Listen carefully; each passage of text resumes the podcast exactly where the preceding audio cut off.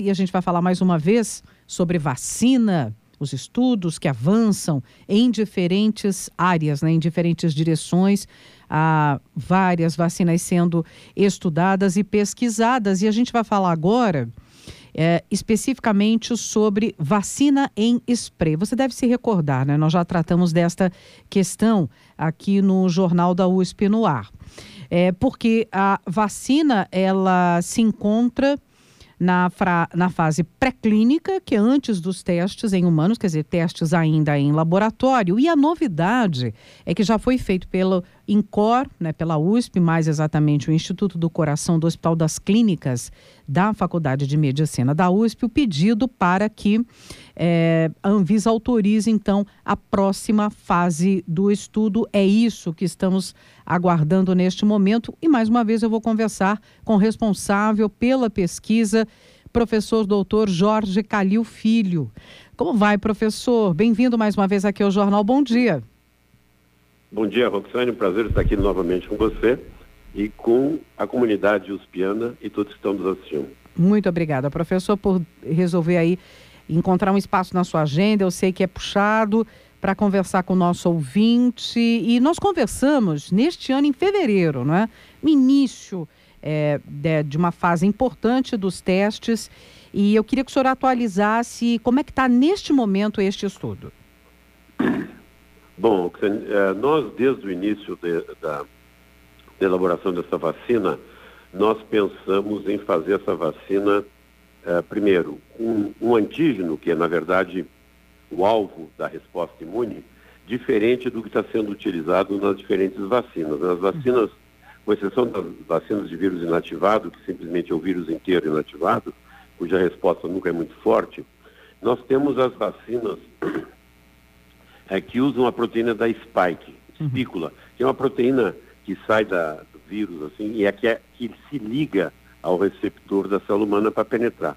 Então todo mundo fez contra a spike, e nós achávamos que não era a melhor estratégia. Então nós estudamos em detalhes a resposta imune de, de 220 convalescentes que haviam tido a doença e que se recuperaram. E aí eh, nós pensamos num, num peptídeo, através da, estudando bem o vírus também, que contemplasse uma resposta muito forte de anticorpo, uhum. que neutralize o vírus, mas também que desse uma boa resposta celular, com o objetivo de ser ter uma célula chamada citotóxica que mata a célula infectada e também trabalhar bastante na memória, porque a memória é sempre celular. Uhum. Com isso, nós desenhamos um peptídeo novo. E nós achamos que esse, esse peptídeo, toda essa molécula, tinha que ser administrada via nasal, por quê? Porque o vírus entra pelo nariz. E o sistema de defesa das mucosas, que são esses tecidos uh, aveludados que nós temos em todos os nossos orifícios, e, e, a mucosa ela tem um tipo de anticorpo que é específico, hum. chamado IgA, imunoglobulina A. Quando a gente faz uma injeção intramuscular, até a gente pode induzir a produção de IgA, mas é sempre menor. a IgA é muito produzida com as coisas que entram pela mucosa, justamente, e que eh, o sistema imune reconhece e faz anticorpo específico uhum. para esse tecido. Então, por isso que nós queríamos fazer intranasal. É, professor, e, sim, pode um, concluir. Bom, aí, porque se eu fizer intranasal, se eu conseguir fazer uma resposta no nariz como quer, como eu quero, e também vai para a orofaringe, aí eu não só impeço a doença, mas eu impeço a infecção, ou seja, que o indivíduo fique com o nariz com o vírus. E, impedindo a infecção, eu vou impedir a transmissão do vírus. E aí a gente consegue controlar o vírus. Hum, é uma resposta interessante, né? Uma tecnologia específica. E já há outras no mundo sendo estudadas também com esse é, é, essa vacina em spray, mas você disse, nós conseguimos aí uma, um resultado específico, né? Interessante. Agora, professor. Isso. Agora você veja, é, nós começamos isso na definição em março do ano passado. Ninguém pensava nisso, né? Exatamente. Agora, evidentemente, a gente fala né, o que está fazendo, assim, eu estou falando para você, isso termina passando por todo mundo e as pessoas pegam a ideia, né? Agora, realmente, tem várias pessoas que vão muito mais rápido. Infelizmente, aqui no Brasil, todo esse desenvolvimento demora muito. Tá, professor pode tomar uma aguinha se estiver por perto aí, normal, entrevista ao vivo, pode tomar uma água, viu, professor? Enquanto é, a gente pensa no seguinte. Já ah, já tomou? Maravilha. Já. É bom, né? Dar uma molhada na garganta. É. professor, agora explica pra gente os resultados obtidos. Quer dizer, em laboratório, como é que. Qual foi a resposta até agora? Tá, então deixa eu, deixa eu te explicar agora. Bom, então se ficou claro por que, que a gente queria. Ah, a injeção nasal. Então, hum. o que tem que é complicado é que se você coloca, simplesmente instila alguma coisa no nariz, ele vai, vai embora e não induz resposta imune. Para que ele induza a resposta imune, o, o antígeno tem que passar a barreira de cílios. Nós temos cílios uh, que ficam vibrando o tempo todo para tirar justamente a sujeira do nariz. Nós temos o muco, que reveste, e, e o antígeno tem que passar cílios, muco e chegar nas células mucosas, para induzir a resposta.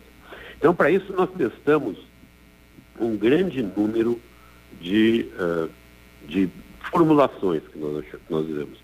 Fazendo isso com a Faculdade de Farmácia, o doutor Stefano, lá na Faculdade de Farmácia.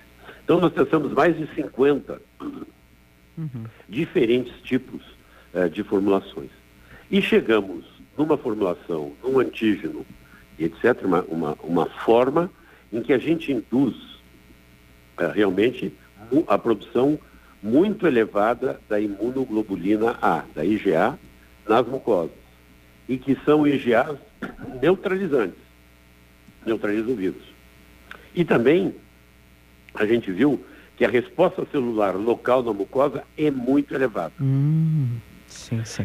E nós também vimos que, além da resposta local, induz uma resposta sistêmica. E nós temos a produção de IgG, que é o imunoglobulina G, que é a que tem geralmente circulando no organismo, em grandes quantidades também. Uhum. Então, e também resposta celular sistêmica. Então, nós conseguimos o objetivo, de resposta local e resposta sistêmica. Uhum. Bom, agora, é, agora a etapa é avançar mais uma fase, né? Então explica para o nosso ouvinte que fase é essa, que pedido foi esse, é, que já foi encaminhado ou será a Anvisa, professor? Já, já foi encaminhado Sim. semana passada. Uhum. Então, tendo em vista esses resultados, isso nos faz pensar que a gente pode ir à frente. Para isso, nós estamos numa etapa que é delicada, que é, nós estamos produzindo os lotes piloto. O que, vem a ser isso? Hum. Uh, Para que eu chegue a uma produção de grande quantidade, primeiro eu tenho que fazer pequenas quantidades para testar se todo o sistema funciona. Só que essas pequenas quantidades produzidas têm que ser feitas em boas práticas de fabricação. Para isso, tem todo um desenvolvimento que não é mais ciência e que ainda não é indústria, que é um desenvolvimento pré-industrial, hum. em que nós temos muita dificuldade, nós não temos isso bem estabelecido no Brasil.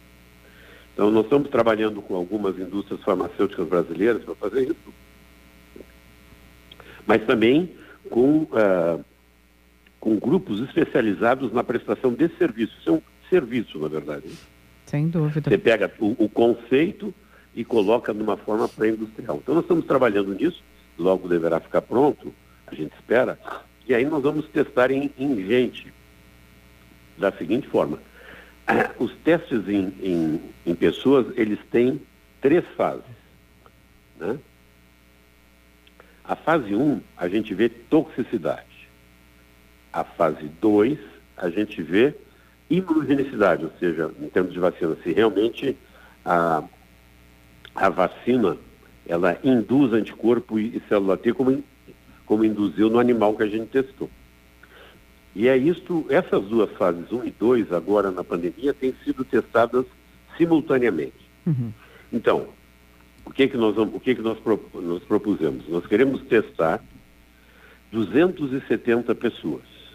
Destas, 180 receberão a vacina e 90 receberão apenas o placebo, que é só o, o veículo da vacina.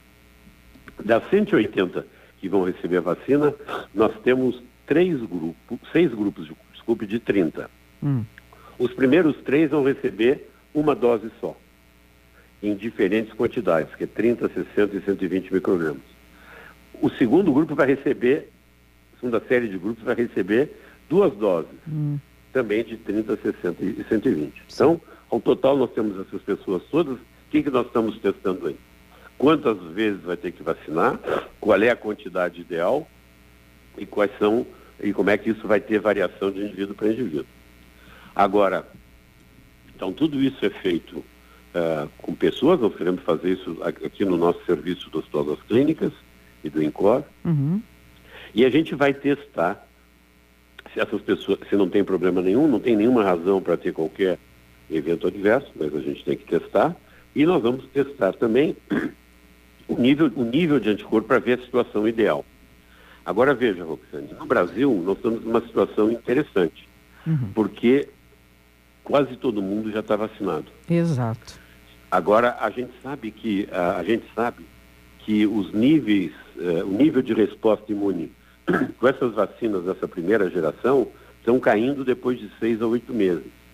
Então o que nós vamos testar justamente é a nossa vacina como dose de reforço. Então nós vamos selecionar pessoas que já estão já estão vacinadas há algum tempo e nós vamos testar se dando a nossa vacina a gente aumenta os níveis que a gente quer de anticorpo nessa na, na, no nariz, né? E na orofaringe. Uhum. Então é, estamos querendo testar vacina para ser uma vacina de recurso. Já que no Brasil todo mundo vai ter sido vacinado com essas vacinas que estão aí, e no mundo também, né? Com o tempo vai estar todo mundo vacinado, mas serão necessárias doses de recurso.